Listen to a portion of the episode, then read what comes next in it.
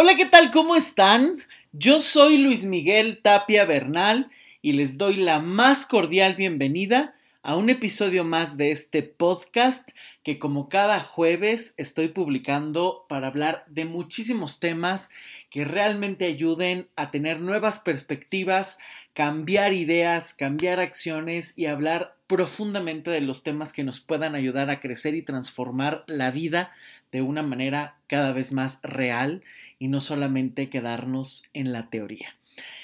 Estoy muy contento porque han estado aumentando cada vez más las eh, formas de estar compartiendo la página Spotify y Apple y por supuesto cada vez hay más escuchas y me da muchísimo, muchísimo gusto.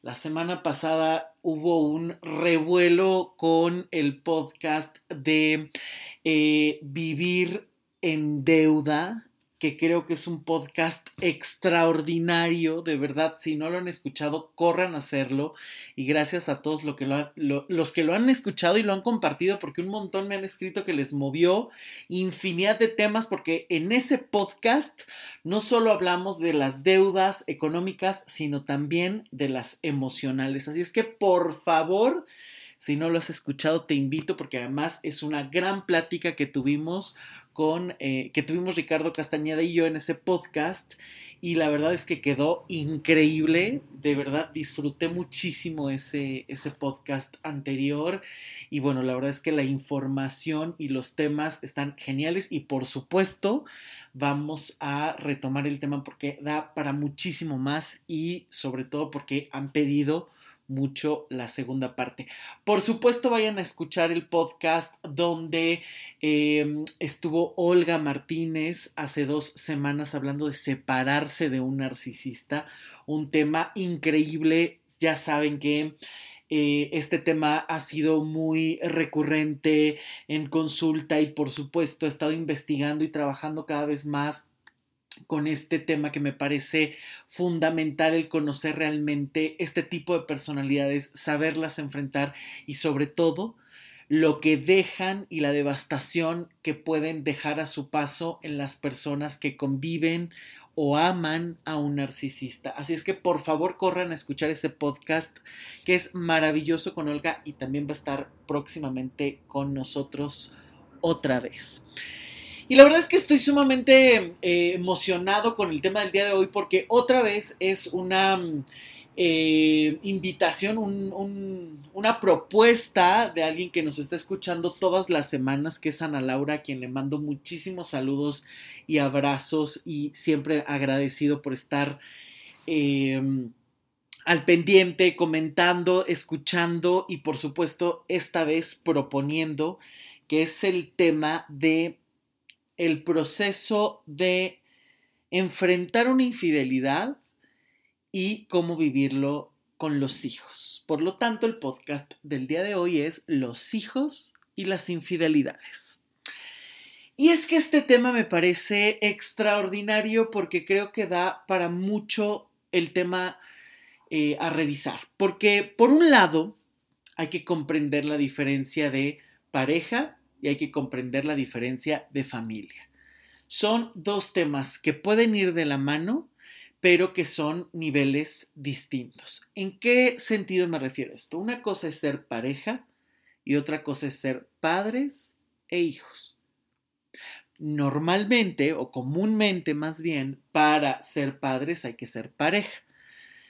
De alguna manera ya sea porque se amaron y decidieron casarse, ya sea porque biológicamente quisieron tener un hijo juntos, ya sea porque se chispoteó, la razón que sea, normalmente se empieza con una pareja. Esa pareja puede continuar, seguir creciendo, desarrollarse, y a lo mejor dar otros pasos más de vivir juntos, de casarse y a lo mejor, porque ojo, no todas las parejas quieren tener hijos y esto es completamente respetable, así como ya hice un podcast acerca de la maternidad o el hablar acerca de la relación con la madre.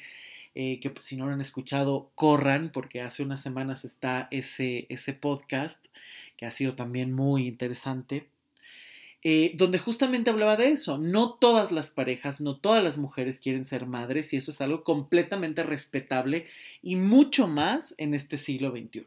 Ya no podemos estar exigiendo ni creyendo que toda pareja simplemente va a estar buscando la maternidad o la paternidad. Está increíble si la buscas, pero también es cierto que si hay personas que por decisión propia, por tiempo, por la razón que sea, no quieren ser padres, es algo que se tiene que respetar y creo que cada vez tendríamos que ir metiendo como normas de respeto el dejar de hacer preguntas que pueden ser sumamente incómodas.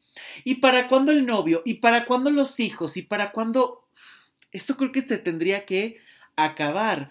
Si la persona no te tiene confianza para contarte sus cosas, si no sabes qué contexto y qué historias están viviendo, deja de hacer preguntas que pueden resultar incómodas. Si la persona se abre contigo y te cuenta, entonces, bueno, ya podrás a lo mejor eh, respetuosamente generar alguna pregunta o duda que tengas, pero si no, respeta las vidas y las decisiones ajenas. Porque no todos van a pensar exactamente igual que tú y creo que los objetivos pueden estar variando y tienen que ser muy diversos porque los seres humanos así somos. Somos diversos, somos eh, complejos, somos multifactoriales, tenemos muchísimas formas de ver la vida y tienen que respetarse. Dando esta introducción y regresando al tema, es muy importante entender que primero va la cuestión de esta pareja y después esta pareja puede decidir tener hijos y la forma en la que cada uno quiere educarlos. Tenemos que comprender que cada persona viene de una familia y esa familia ha tenido sus propias visiones de lo que considera que es pareja, de lo que considera que es lealtad, de lo que considera que es fidelidad y por supuesto que es un tema muy difícil cuando una pareja se enfrenta a una fidelidad y se rompe un acuerdo una infidelidad, por supuesto, tiene que ver cuando hay un acuerdo de monogamia, hay un acuerdo donde simplemente van a estar ellos dos y ese acuerdo, por la razón que sea, se rompe. Las razones pueden ser muchas. Puede ser simplemente un patrón familiar que se puede estar repitiendo, eh, ya sea de uno o de otro lado o de ambos. Puede ser una cuestión circunstancial, puede ser una cuestión de monotonía y simplemente llevar a cabo algo, puede ser una cuestión de herir, puede ser una cuestión de venganza, puede haber muchísimas razones dentro de la infidelidad y quiero irlas desarrollando antes de poder entrar a este tema de hablar qué pasa con los hijos cuando se vive una infidelidad. Porque aquí es cuando empezamos a ver muchísimas dinámicas que tenemos que comprender para poder realmente eh, ampliar el mapa y ver qué efectos tiene en la familia, en los hijos y cómo se puede continuar, qué participación tienen o eh, de qué manera se puede interferir en una dinámica. Si tú no comprendes en qué dinámica estás, qué factores te están moviendo, qué alimenta el problema, no puedes encontrar una solución porque entonces empiezas a teorizar. Y teorizar es maravilloso porque gracias a que uno teoriza nos podemos llevar eh, a la práctica ciertas cosas, también es cierto que para poder generar ese diálogo, ese puente entre la teoría y la acción, hay que hacer muchísimos pasos. Y muchas veces esos pasos no sirven como una receta mágica. Es por eso que muchas veces los problemas persisten, porque se está buscando que si a una persona le funcionó, voy a copiar el mismo modelo y lo voy a adaptar a mi vida. Y esto no siempre pasa. Lo que tu amiga, lo que tu hermana, lo que tu padre, lo que tu jefe estén viviendo, no necesariamente es el mismo contexto ni la misma forma de ver la vida que tienes tú. Por lo tanto, si tú estás teorizando todo el tiempo, tratando de comprender racionalmente las cosas, no significa que puedas comprender y manejar tus emociones, porque son dos tipos de inteligencia distintos, complementarios, pero distintos. Y es aquí donde comienza este puente donde tenemos que comprender los contextos, las dinámicas, porque una dinámica conlleva acción. Para que tú generes una dinámica tuviste que haber pensado, sentido y actuado congruente o incongruentemente en estas tres etapas. Tú puedes estar pensando positivamente todo el tiempo, pero no te sientes merecedor y tus acciones siempre son limitadas, siempre son de estar postergando, siempre son de estar esperando.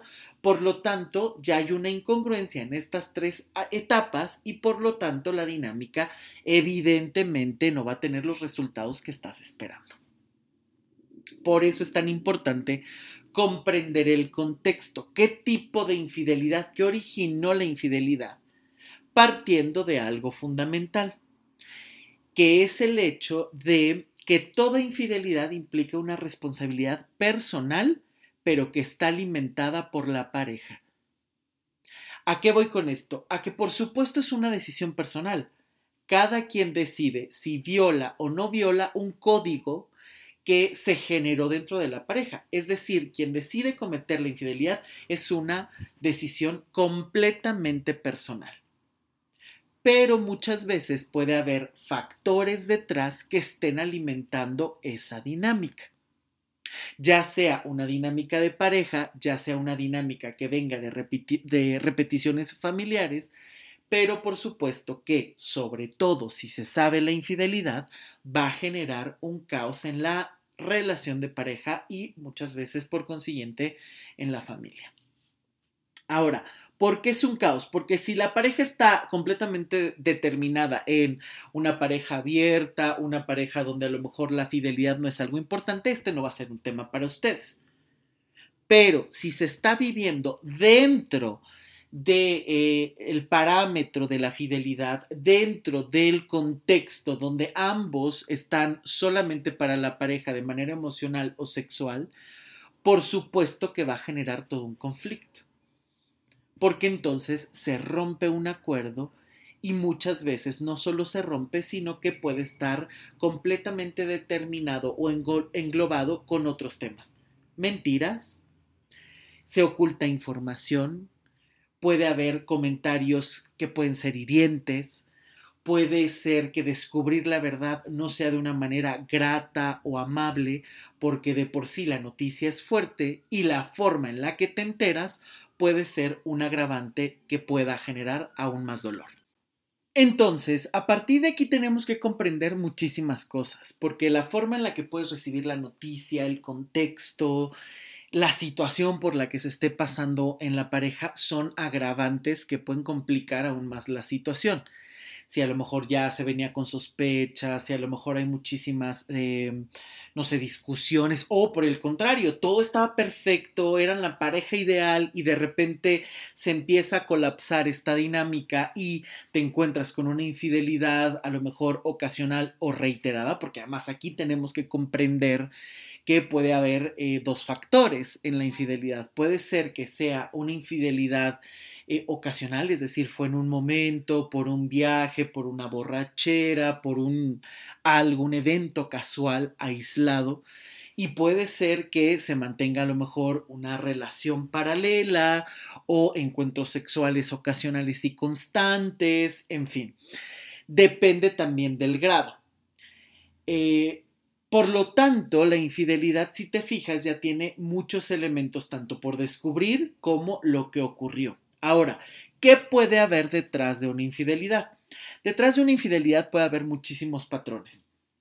La forma en la que se ha visto la infidelidad puede ser una constante en tu sistema familiar.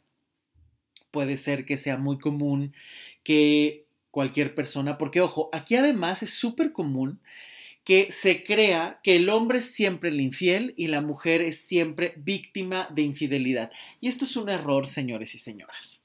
Hay que tener muchísimo cuidado con estas generalidades, porque incluso me he topado muchísimas veces con la dinámica de estar hablando y entonces es, cuando hablamos de infidelidad, entonces el infiel, a ver, cuidado, porque también pueden haber mujeres muy infieles, esto depende de la persona, de la historia y de las decisiones de cada uno, más allá del género.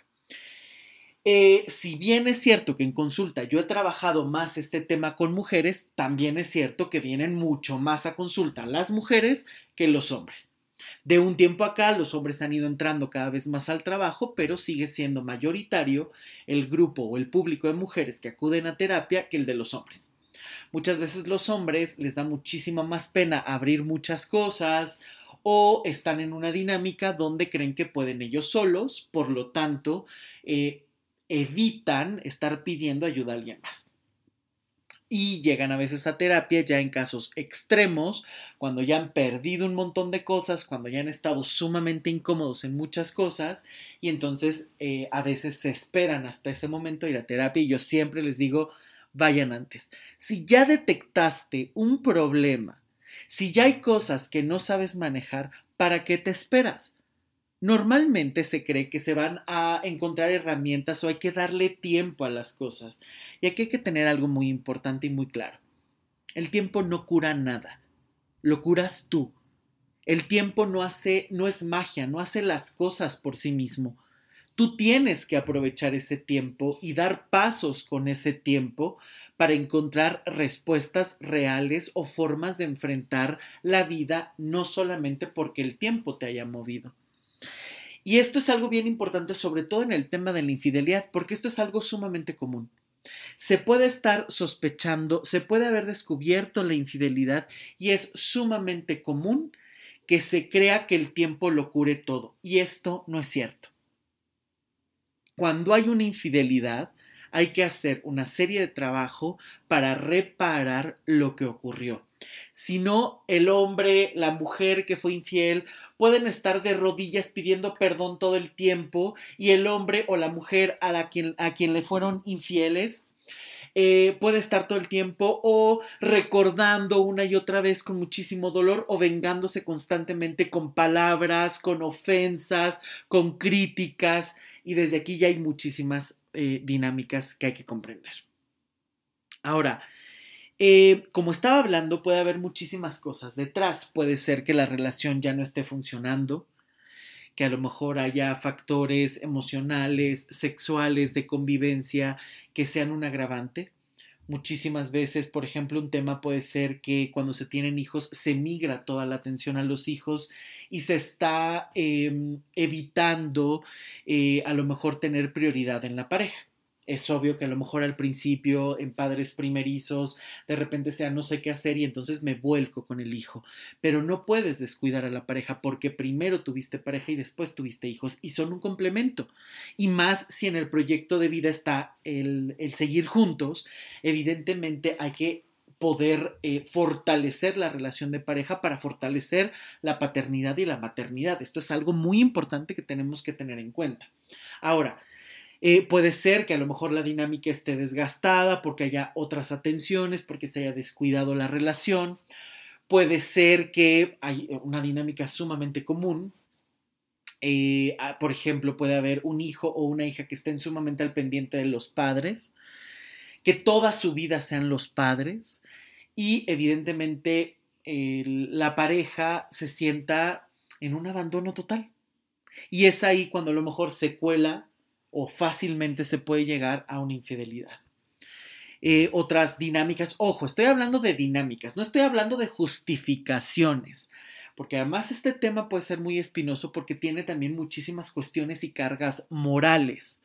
¿A qué me refiero con esto? Que hay toda una serie de cargas morales donde se dice, no, es lo peor la infidelidad, es lo peor y cada quien puede tener una postura, pero aquí estamos hablando de dinámicas, de situaciones comprobables, corroborables, que he trabajado en consulta, que las personas están llegando con estos temas y que son dinámicas que hay detrás. Claro, puede haber muchísimas otras, puede ser que a lo mejor te resuenen algunas o te choquen otras, pero esto no es un juicio, no es una justificación, no es un, ah, claro, es entendible y se acabó. No, estamos hablando de lo que puede haber detrás y que origina una infidelidad. Ahora, con este tema em, puede haber también toda una serie de patrones, como lo estaba diciendo hace rato, que eh, cómo han vivido la infidelidad los hombres y las mujeres en tu familia. los hombres se quedan, las mujeres se quedan o es constante que estén cambiando de pareja, que estén engañando, que, no que se rompan constantemente los acuerdos. De repente esto me ha ocurrido muchísimo en, consulta que, que llegan y empezamos a analizar Recuerdo mucho una paciente que me decía, hasta ahorita que me lo preguntas, he convivido toda mi vida con este patrón y hasta ahorita que me lo preguntas, caigo en cuenta que no hay hombres en mi familia. Todos los hombres pareja se van por divorcio, por viudez, por infidelidad, por lo que sea. Hasta ahorita me doy cuenta que esto ha sido tan cotidiano, tan naturalizado en mi familia que ni he caído en, en cuenta de eso hasta ahora. Por eso es que aquí habría que preguntar cómo se ha vivido la fidelidad y la infidelidad en tu familia. ¿Por qué? Porque a partir de ella se genera un patrón si es súper común que los hombres se vayan o las mujeres se vayan, entonces puedes estar constantemente en la postura de, híjole, me va a pasar y entonces ya simplemente dejo que el destino se cumpla o me cuido todo el tiempo de que no ocurra y entonces me convierto en el ser más lleno de celos, lleno de, de, de insatisfacciones, de reclamos, de estar vigilando y por supuesto, nadie se siente tranquilo con eh, el estar eh, o sentirse vigilado. Cuidado con esto, porque muchas veces una persona que es celosa, en lugar de cuidar la relación, la estás cansando. Cuidado con esto, porque es sumamente común. Ahora, eh, en esta dinámica que puede venir desde patrones del sistema familiar, pero puede venir también de dinámicas en la pareja, es importante que antes de cualquier cosa una persona que recibe el diagnóstico, la noticia de infidelidad, eh, antes de correr y negarlo o ir a tengo que corroborarlo y tengo que hacer, hay que ser congruentes con lo que estás sintiendo. ¿Cuál es la emoción que estás viviendo?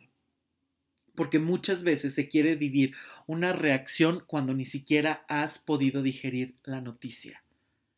Y esto es algo muy importante. Ahora, cuando te enteras de la noticia, ¿cuál es el punto? Tu pareja dice, ah, qué bueno que ya lo supiste porque me voy, o lo niega, o lo enfrenta y quiere hacer algo. Esta reacción también es muy importante porque alguna persona que haya vivido la infidelidad, que haya cometido la infidelidad, tarde o temprano se tiene que hacer cargo de una decisión y una responsabilidad personal. El hecho de que se descubra que hay toda una dinámica que puede venir del pasado, que se pudo haber generado en la familia o en la dinámica de la pareja, no justifica la decisión que pudiste haber tenido. Cuidado con esto. Porque es muy común que pase, bueno, es que esto lo alimentamos los dos, eh, yo me sentía abandonado, yo me sentía no vista y entonces, pues por eso yo terminé siendo infiel y entonces, bueno, ya, ¿no? O sea, tú también cooperaste. No es así. Porque aunque esa dinámica pueda venir del pasado o sea una dinámica dentro de la, de la pareja, es cierto que tú decidiste hacerlo. Tú decidiste buscar o tú decidiste abrir la puerta para que la persona en discordia o la tercera persona entrara. Fue una decisión y una responsabilidad personal. Esto no lo podemos negar porque esto es súper común que de repente ocurra el, bueno, pero pues es que ya estábamos mal, ¿no? O sea, ya, entiéndelo. Y entonces casi, casi trágate tu dolor, trágate tu enojo y no pasa nada. Ahora, si esto ya es difícil en una familia, cuando hay hijos, el problema se puede volver mucho más complicado.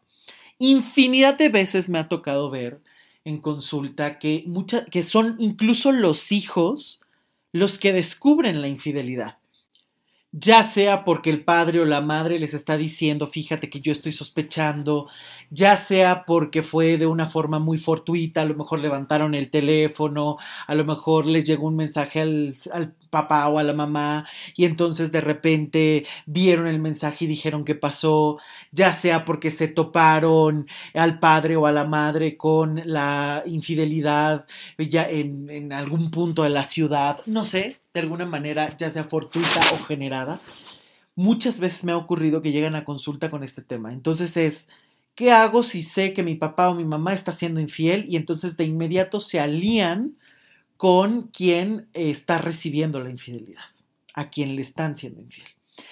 Y aquí hay que tener y hay que empezar por separar profundamente el tema. Porque una cosa es la pareja y otra cosa es la paternidad y la maternidad.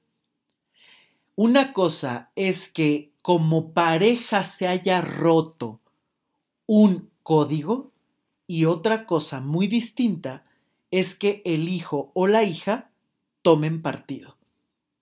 Por supuesto que cada ser humano siempre está buscando el tomar partido. Es muy difícil mantener una neutralidad, porque obviamente puedes ver que a la persona a quien le fueron infiel está sufriendo, se queja, le duele, pasa por estadios de enojo, de dolor, de sorpresa, que pueden ser devastadores. Esto es innegable.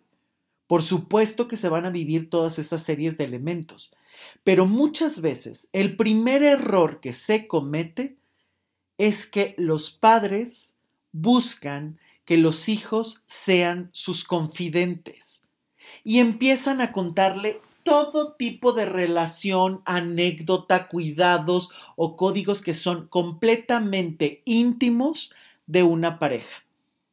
Y muchas veces es aquí, en este punto, en este justo punto, donde comienza el error más grande. Porque agarrar a tu hijo de terapeuta, de sostén, no sirve de nada.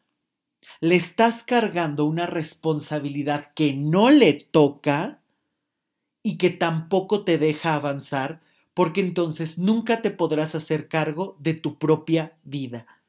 Siempre estás buscando que alguien más te ayude, te sostenga y peor aún si es un hijo, no saben infinidad de veces que me ha tocado que el padre o la madre llega con los hijos y le dice, ¿tú qué opinas? Dame un consejo.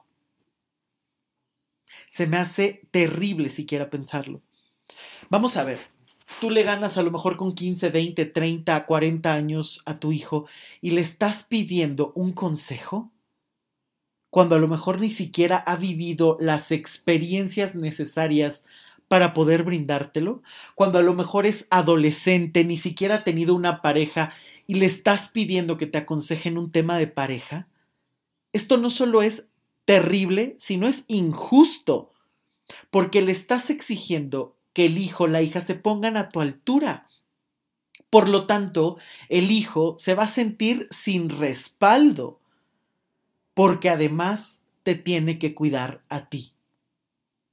Esto es sumamente terrible en una relación y hay que tener muchísimo cuidado con este tema porque pasa muchísimo más de lo que se espera, ya sea porque el padre o la madre tienen una historia donde no, a lo mejor no se sintieron eh, apoyados por sus propios padres y entonces se recargan en los hijos, ya sea porque los hijos han crecido mucho más personal, profesionalmente, ya sea por amor, porque el hijo siempre está sintiendo que el papá o la mamá están débiles y entonces hay que apoyarlos. Es sumamente común que esta dinámica se dé y mucho más en México. Y ojo, ¿por qué menciono este tema? Porque un padre que se ha sentido respaldado por sus propios padres no se va a recargar en los hijos, porque entonces se puede hacer cargo de sus propias situaciones. Si el padre o la madre se sienten rebasados como cualquier ser humano, porque ojo, no estoy diciendo que un padre o una madre no tengan derecho a sentirse incómodos, a vivir dolor, enojo o situaciones que por supuesto no sepan manejar. Todos los seres humanos, todos, absolutamente todos, podemos pasar por una situación así una situación donde no tengamos las respuestas, una situación que nos rebase emocionalmente, una situación que no sepamos cómo manejar al momento o incluso tiempo después. Todos, no eres el único. El punto es, ¿qué haces con eso? ¿Lo hablas con amigos? ¿Pides consejo a tus propios padres? ¿Vas a terapia? ¿Buscas información? ¿Qué haces para solucionarlo? Y muchas veces por la cercanía, por la intimidad, es sumamente común que se empiece a generar esta relación con los hijos. Ya sea porque a lo mejor los hijos escucharon eh, discutir a los padres, que además es un error sumamente común de los padres estar discutiendo en frente de los hijos, ya sea por espacio o ya sea por el simple hecho de em, incluso tratar de hacer partícipes a los hijos. Es muy común que sea esta dinámica. Los hijos a veces escuchan, inmediatamente se meten y toman partido. Y un hijo que toma partido siempre se va a sentir culpable o incómodo tarde o temprano. El hijo puede decir estoy completamente en contra de mi padre y normalmente eso que rechazas de tu padre lo vas a estar viviendo en tu propia vida de una o de otra manera. Esto es algo súper común porque vienes de ahí, porque también es parte de tu raíz, hasta eso que te gusta y lo que no te gusta. Y esto aquí es donde al tomar partido el problema ya está más que servido. Porque entonces tomas partido, inmediatamente empiezas a querer cuidar a papá o a mamá, te alías con uno y el papel de víctima ya está instalado. Por lo tanto, el débil, entre comillas, quien se siente em, mal, a quien le fueron infiel, inmediatamente ya es em, el bueno de la historia, a quien hay que proteger, y entonces hay que ir contra la otra persona. Y esa persona es tu padre o es tu madre. Entonces ya empezó el problema, porque los padres empiezan a recargarse en los hijos y este es el principal problema de no saber cómo enfrentar una infidelidad. Porque, ojo, se rompió un código que tiene que ver con la pareja, no con los hijos. Los hijos se pueden sentir extrañados por la dinámica, dolidos porque a lo mejor tenían en un pedestal al padre o a la madre que fueron infieles y entonces es de alguien que no miente, alguien que es intachable y entonces comete un error y por supuesto se pueden eh, sentir eh, incómodos o hasta con cierto punto de traición, pero a final de cuentas es una traición a una expectativa porque tú has generado la expectativa de que ese padre o esa madre son perfectos pero la perfección no existe. Somos seres perfectibles, somos seres que podemos cometer errores y papá y mamá pueden cometer errores y por muy buenos que sean, por más que se esfuercen en evitar estos errores, los pueden cometer porque son seres humanos. Y entonces, si tú estás rompiendo esa expectativa y además tomando partido, esto ya no es un problema de pareja, ya es un problema de familia donde incluso los hijos nunca se van a ir ni mover y ya tienen un patrón casi traumático dentro de lo que están viviendo. ¿Por qué? Porque entonces es ya viví una expectativa que se me rompió porque el padre o la madre que fueron infieles me rompió la expectativa y además me tengo que aliar con a quien le fueron infiel porque entonces ya tengo además un patrón que después me tengo que cuidar. No me vaya a pasar lo mismo o no vaya yo a convertirme en la persona que es infiel. Cuidado, porque ya aquí el patrón está pero servido y después puedes vivir obsesivamente esperando que no se te repita la historia o por el otro lado, cayendo a lo mejor hasta de manera muy inconsciente, muy rápida en una infidelidad. Cuidado, porque aquí es donde empieza todo este conflicto. Y entonces papá, mamá empiezan a quejarse con los hijos y a decirle que mal me siento. E inclusive son los hijos, repito, quienes están en el aliciente de vamos a investigar, vamos a intervenirle el teléfono, es que vamos a ver qué mensajes están llegándole a papá o a mamá, porque hay que revisarlos por completo, hay que demandar, hay que hacer metiéndose en un tema que no le corresponde a los hijos y que muchas veces el padre o la madre a quien le fueron infieles no paran, porque inconscientemente esa es su forma de vengarse. Agarrar a los hijos como bat para golpear a quien fue infiel. Y esto es injusto siempre. Y yo puedo entender que tú como hijo o como hija te pueda doler esta situación porque obviamente no te gusta ver a un padre o a una madre sufrir porque se te rompió una expectativa del padre o la madre en quien confiabas.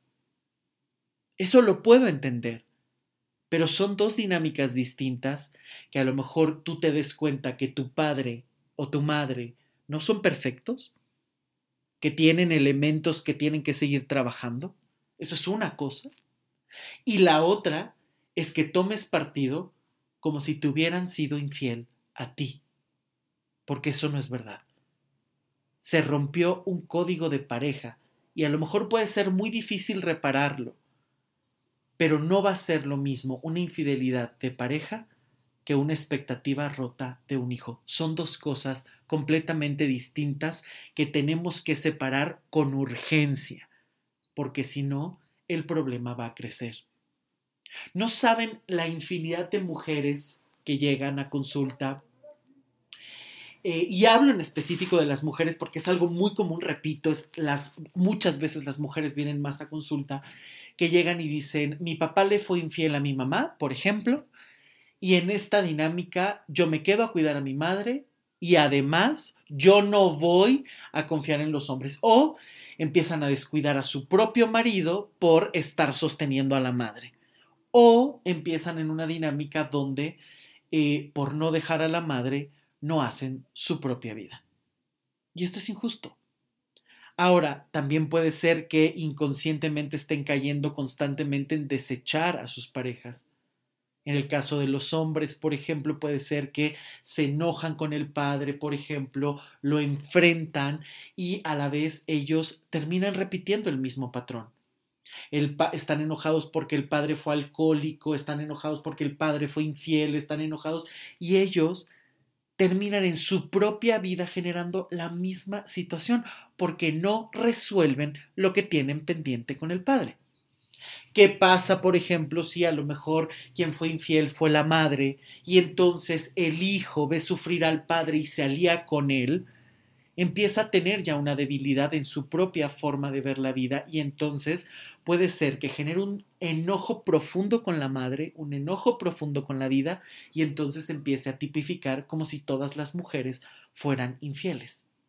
También hay hijos que pueden apapachar y solapar la infidelidad por cualquier razón, conveniencia económica, porque siempre sintieron más empatía o cercanía con el padre o la madre quienes son infieles, porque les conviene de alguna manera, porque chantajean, que también no saben la infinidad de casos que pueden llegar eh, con esta dinámica. Y entonces aquí se genera todo un patrón completamente destructivo, porque un tema de dos ya es un tema de comunidad donde cada quien va a tomar partido y entonces el problema, en lugar de solucionarse donde debe, en la intimidad de la pareja, se puede convertir ya en un juicio de familia, donde todos van a salir perdiendo. Porque el hijo que toma partido inevitablemente se va a sentir mutilado tarde o temprano en su vida. Esto no quiere decir que no tengas predilecciones, que no puedas decir yo no quiero esto, yo estoy de acuerdo con esto. No estoy hablando de ese tema. Todos los seres humanos podemos elegir de una u otra manera.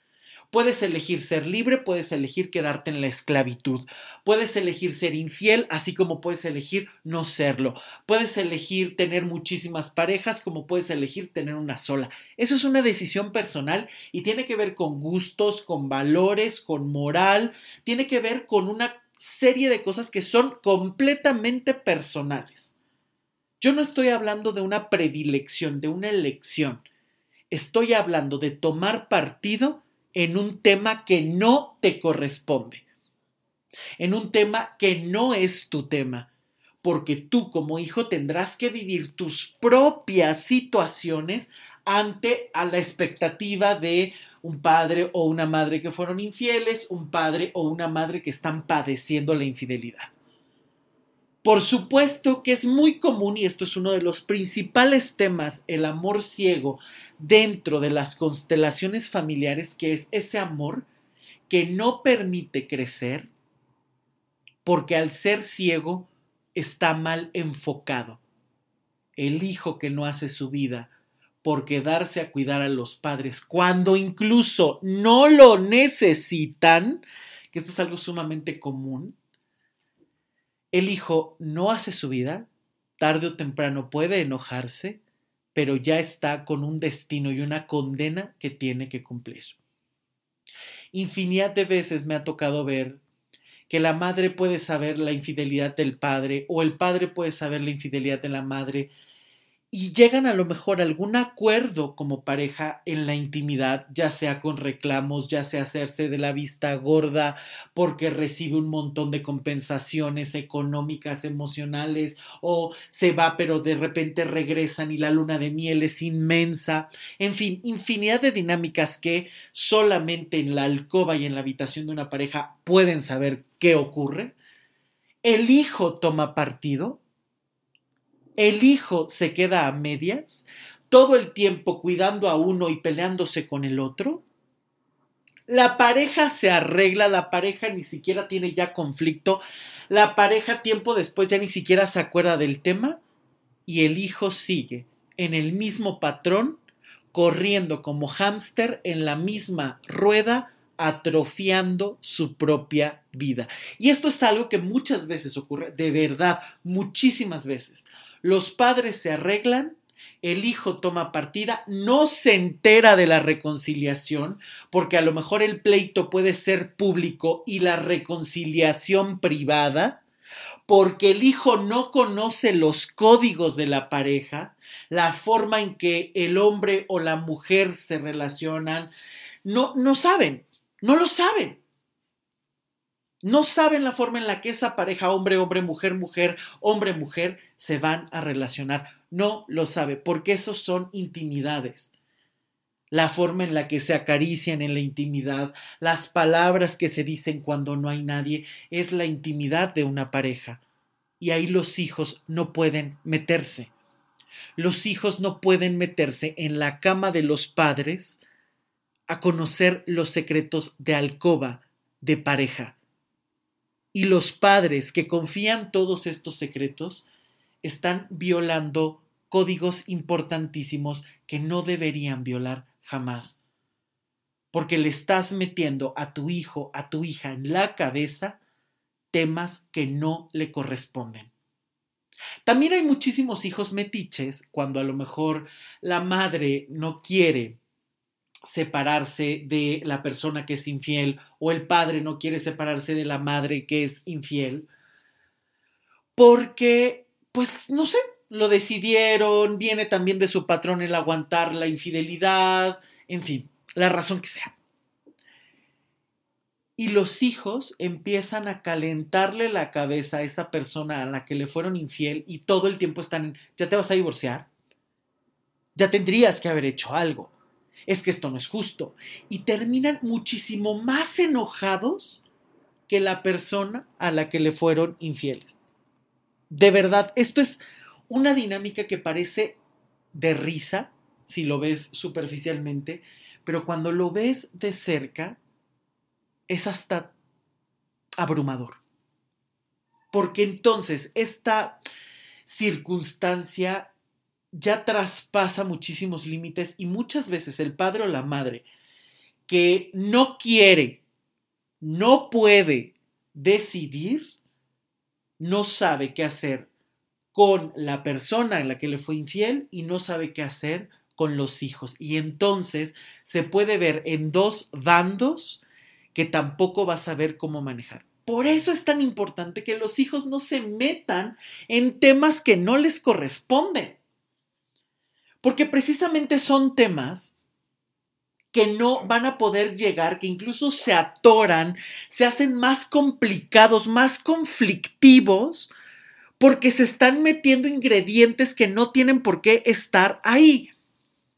Es como si quisieras hacer un pastel de dulce y empiezas a meterle ingredientes salados. Sé que a algunos pasteles le tienes que echar una pizquita de sal, pero es como si quisieras hacer un pastel dulce y el relleno es de eh, bistec y es de eh, salmón y entonces aquello ya es una pizza, no un pastel. Es exactamente igual lo que ocurre ahí. Estás queriendo hacer un pastel y lo estás o estás siguiendo las pautas, la receta de una pizza. No tiene nada que ver una cosa con la otra. Exactamente es así cuando estás metiendo los ingredientes equivocados en un tema que no corresponde. Y ahí se tienen que trabajar ambas partes. que los hijos comprendan que es un tema de pareja y puedan despegarse, y esto muchas veces requiere de un trabajo personal porque no tiene que ver solo con la pareja, solo con una situación de infidelidad en la pareja. Muchas veces los hijos que toman partido es porque tienen temas con la persona que fue infiel que están repitiendo patrones, que viene a lo mejor de muchísimas otras situaciones, a veces hasta transgeneracionalmente, y que ahí necesitan ayuda sí o sí muchísimas veces.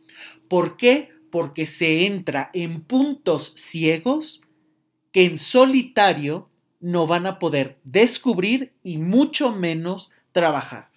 Por eso es que muchas veces un hijo toma partido porque no solamente es el tema de la infidelidad, sino reclamos propios o una serie de reclamos que el padre o la madre le metieron en la cabeza porque lo usaron de saco de basura, de quejas, y que el hijo es ahí cuando empieza a tomar partido. Por lo tanto, la infidelidad muchas veces es el detonante final que le marca perfectamente el partido que tiene que tomar y la forma en la que busca enfrentarlo. Y por eso es que siempre digo que hay algo detrás. Por eso es que el hijo tiene que arreglar sus propios temas, sus propios issues. Por ejemplo, si es un hijo varón y está apoyando a su madre todo el tiempo y sobreprotegiéndola y no encuentra pareja, y de repente está muy a cargo o en contra del padre, y entonces ahí ya tomó partido. A lo mejor no solamente es ese tema, a lo mejor tiene que ver con que se sintió rechazado, se sintió incómodo o la mamá desde que era niño llegaba y le contaba, fíjate que tu padre me hizo esto y entonces, porque muchas veces se busca esa dinámica. Ojo, lo dije de una manera así, puede ser la madre, puede ser el padre, quienes calientan la cabeza del hijo. Esto no tiene que ver con género, tiene que ver con dinámicas. ¿Quién hace qué? Quién siente qué, quién piensa qué. Eso es una dinámica. Por eso es que los hijos tienen que trabajar su propio tema y los padres tienen que aprender a limitarse y poner límites. ¿A qué me refiero con esto? Si tú eres el típico padre que está viviendo, contándole su vida, sus proyectos y casi casi esperando que el hijo decida o aconseje, tienes que parar y buscar ayuda de inmediato porque estás transgrediendo muchísimos roles y muchísimas situaciones que en lugar de ser beneficiosos son perjudiciales para tus hijos porque le estás exigiendo dinámicas que no le corresponden, respuestas que no le corresponden. Cuidado con esta dinámica que es muchísimo más común de lo que creemos. Ahora, no siempre son los padres, es muy común, pero no siempre son los padres los que están calentándole la cabeza a los hijos.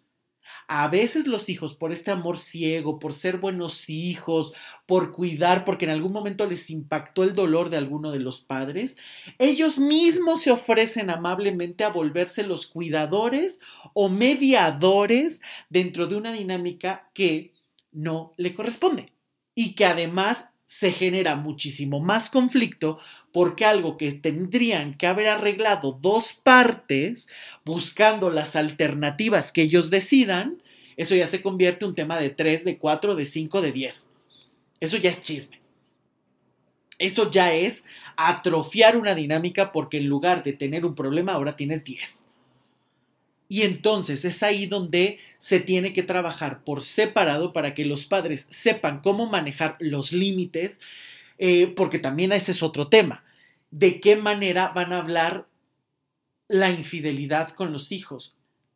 En el sentido que si se puede, se puede omitir porque eso tiene que ver con la alcoba. Pero si los hijos se enteran de qué manera les pueden hacer ver que ocupen su lugar, que no se metan donde no les corresponde y a la vez decirle, bueno, tu padre, tu madre cometieron una eh, infidelidad, puede ser un error, pero eh, me lo hizo a mí, no te lo está haciendo a ti.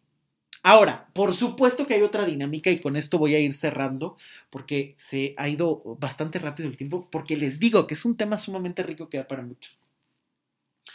Pero ahora, ¿qué pasa cuando no solamente es una infidelidad, sino que los padres se agarran a los niños de bat y se pegan mutuamente con ellos o a los hijos? Porque, ojo, esta dinámica puede darse entre niños, adolescentes o adultos y los hijos seguirse metiendo así tengan 60 años. ¿No? Pero, ¿qué pasa, por ejemplo, cuando, no sé, un ejemplo, dinámicas muy comunes? La persona a la que le fueron eh, infiel se siente completamente mal y entonces aconseja a los hijos, los hijos se ponen del lado de esa persona y em, de repente la otra persona dice, ah, tú me quitaste a los hijos, pues entonces la relación se acabó y ya no te paso pensión. Dinámicas comunes que muchas veces se pueden originar de esa infidelidad, porque a lo mejor el papá o la mamá que fueron infieles se fueron con la otra pareja, se quieren olvidar de los hijos anteriores, ahí es cuando se tiene que recobrar la responsabilidad de cada quien y entonces asumir que tienes una responsabilidad previa con tus hijos y que te podrás divorciar de la pareja que ya no quieres tener. Eso es un hecho. No es a fuerza tener una pareja, porque la pareja, las amistades, los trabajos se eligen. Las relaciones de familia no se eligen, por lo tanto son irrompibles. Ni la muerte puede cortarlas así un padre, un abuelo no estén, se mueran, estén en otra dimensión, en otra circunstancia, en otra geografía, nada rompe esos lazos. Y es muy importante que los hijos también tomen en cuenta que los padres podrán cometer la situación que tú quieras, pero tarde o temprano como adulto te tienes que hacer cargo de tus emociones y resolver la situación con tus propias herramientas, porque si no vas a vivir arrastrando infinidad de piedras y justificando que te va mal porque papá o mamá no te dio algo. Y eso jamás lo vas a solucionar. ¿A qué me refiero con esto? A que la situación, el tema, se puede solucionar, pero cuando tú estás en el papel de víctima no hay nadie que te ayude porque entonces estás justificando y vengándote de papá o de mamá que hicieron tanto daño cuando tú lo puedes arreglar. Porque no importa la edad, te puedes hacer cargo porque tarde o temprano te conviertes en adulto. Por lo tanto, la dinámica te puede pesar muchísimo y eh, creer que no hay solución. Si tú trabajas en ti, puedes encontrar la solución a ese tema. Si tú eliges no solucionar, y estar viviendo como víctima, quejándote o vengándote de los padres, eh, asumiendo que con todos los fracasos de tu vida son respuesta o resultado de lo que ellos te dieron o no te dieron, ahí jamás vas a asumir las riendas de tu vida. Porque siempre estás esperando que papá y mamá te den algo que a lo mejor ya ni siquiera es posible o que incluso a lo mejor ni necesitas porque a lo mejor lo necesitaste de niño a los tres años y no de adulto o adulta a los 40, 30 o la edad que tengas. Por eso es tan importante separar el tema de la infidelidad, saber que cada quien vive proceso, que cada quien juega un papel dentro de la dinámica y por supuesto separar el tema para saber cómo manejarlo con los hijos y limitar la acción de cada quien. Cuando la acción está delimitada, cuando la acción está perfectamente cada quien sabe qué lugar le corresponde, qué situación le corresponde. Esto evidentemente eh, es muy reparador, ya desde ahí te da muchísima claridad y ojo, esto no quiere decir que no duela, pero estás reduciendo el sufrimiento, porque si tú sabes qué está ocurriendo, cómo enfrentarlo, es muchísimo más fácil transitarlo y ahorrarte sufrimiento. Esto no quiere decir que no te va a doler, que no te va a enojar, que no vas a tener miedo, pero vas a tener una orientación mayor que va a reducir todos esos elementos que crean sufrimiento, angustia, frustración, desesperación. Por eso es tan importante el pedir ayuda en estos temas muchas veces. Que los padres se fortalezcan y arreglen los temas de pareja y que los hijos ocupen su lugar sin meter la nariz donde no le corresponde. Por eso son temas que se complejizan cada vez más, porque un problema de pareja se empieza a alimentar de elementos que en lugar de ayudar empeoran siempre. Y no me estoy metiendo con situaciones de violencia donde evidentemente hay que salir corriendo, no me estoy metiendo con ese tipo de temas que he tocado en otros podcasts, sino que tiene que ver con un tema donde cuando hay una situación de infidelidad en la pareja, los hijos tienen que permanecer como hijos. Los hijos no son consejeros, no son terapeutas, no son abogados. Los hijos no pueden decidir si la pareja se separa. Los hijos no pueden decidir con quién se van. Esta es una decisión que no le corresponde a los hijos. Los padres tienen que ser los adultos, los padres tienen que ser los eh, que, asuman su relación y los hijos tienen que permanecer como hijos siempre sea la etapa que sea. Ya sea los, adultos, los hijos superadultos y que de repente se dé una situación así entre los padres, te puede impactar, te puede decepcionar, pero lo tienes que vivir y reparar como hijo. No como si a ti te hubieran sido infieles, no como si tú tuvieras que meterte a reparar, no como si tú tuvieras que salvar a alguien. Y esto es difícil de separar por toda la cuestión cultural que está alrededor, por esta cuestión de la familia siempre se mantiene unida y todo se arregla en la familia. Y esto es un mito. En la familia se arregla lo que corresponde a la familia, pero hay situaciones que son de pareja o hay situaciones que son personales, donde los padres tampoco van a solucionarle todo a los hijos, donde los hijos tienen que asumir su propia responsabilidad, donde hay situaciones o temas que solo corresponden a una persona, donde no puede haber más, donde no hay más. Hay temas que son solo de pareja donde la pareja tiene que ver la solución y mostrar el resultado congruente a los hijos porque ellos están dirigiendo. Por eso es que el tema se puede volver tan difícil. Y es importante tener toda esta información clara y por supuesto, si lo necesitas, pedir ayuda con urgencia. Porque en temas tan espinosos, a veces es muy difícil encontrar la respuesta en soledad. Por eso es tan importante acudir a terapia, a mirar todo lo que está en juego y realmente poder llegar a una solución.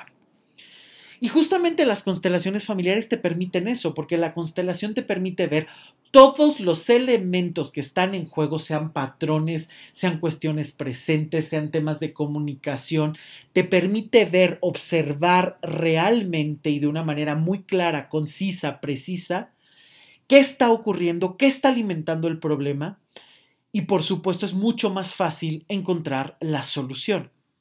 También es cierto que hay que tener disciplina, hay que tener constancia porque de repente es voy a consulta, me desaparezco, el problema creció y entonces de repente hay que regresar y hacer infinidad de cosas. También en temas tan espinosos se requiere una constancia para poder llegar a una solución real. Y por supuesto, las consultas siguen. Si tú quieres alguna consulta, la puedes encontrar eh, toda la información en mi página web, luismigueltapiavernal.com, que son en qué consisten, así como el área de contacto para que puedas enviarme un correo, un WhatsApp eh, y podamos ajustar esta, esa consulta.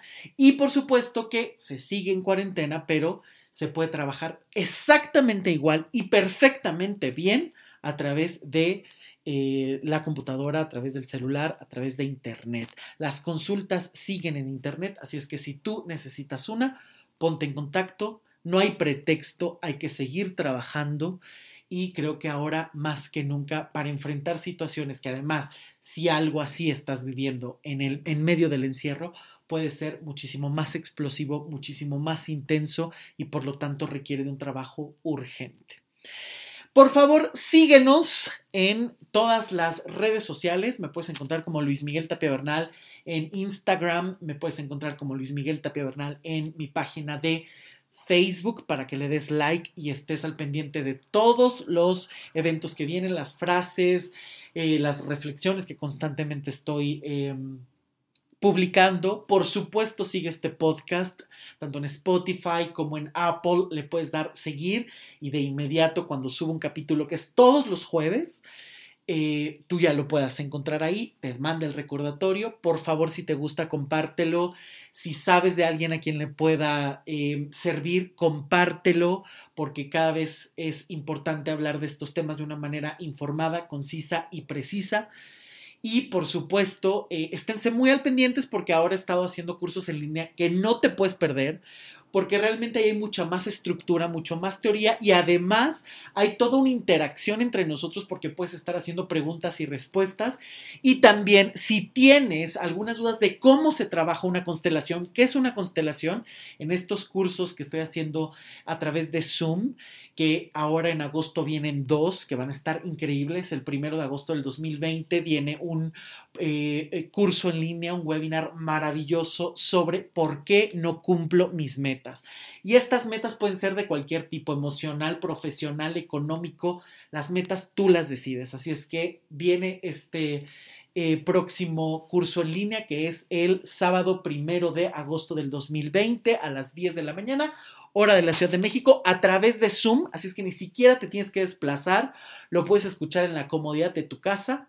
Y el sábado 15 de agosto del 2020, otro curso en línea extraordinario que se llama Mis emociones me enferman. Es decir, cuando las emociones te rebasan y no sabes cómo manejarla, pero sobre todo esas emociones que te pueden enfermar físicamente. ¿Qué las origina? ¿Cómo se manejan? No te pierdas ese próximo eh, curso en línea el sábado 15 de agosto del 2020. Las inscripciones ya están abiertas. El cupo es limitado porque saben que a mí me gusta mucho el dar un trabajo muy personalizado, que realmente la gente que quiera preguntar no estemos carrereados y por supuesto si quieres ver cómo se trabaja en línea o qué es una constelación, al finalizar el curso siempre hago una constelación para que puedan ver cómo se trabaja y aclarar también sus dudas. Pues muchísimas gracias por llegar hasta aquí. Comparte la información, sígueme en mis redes sociales, sigue este podcast, compártelo y recuerda que tú puedes transformar realmente tu vida porque solamente tú tienes las llaves para trabajar y decidir hacia dónde la quieres llevar. Y me gustaría cerrar con una frase que a mí me gusta muchísimo de, de Epícteto y es una frase que dice pura verdad. Acusar a los demás de las desgracias propias es la vía de la ignorancia. Acusarse a sí mismo significa comenzar a entender. Dejar de acusar a los demás y a uno mismo es la vía de la sabiduría. Nos escuchamos la próxima semana. Yo soy Luis Miguel Tapia Bernal y que tengas una gran semana. Nos escuchamos pronto. Chao.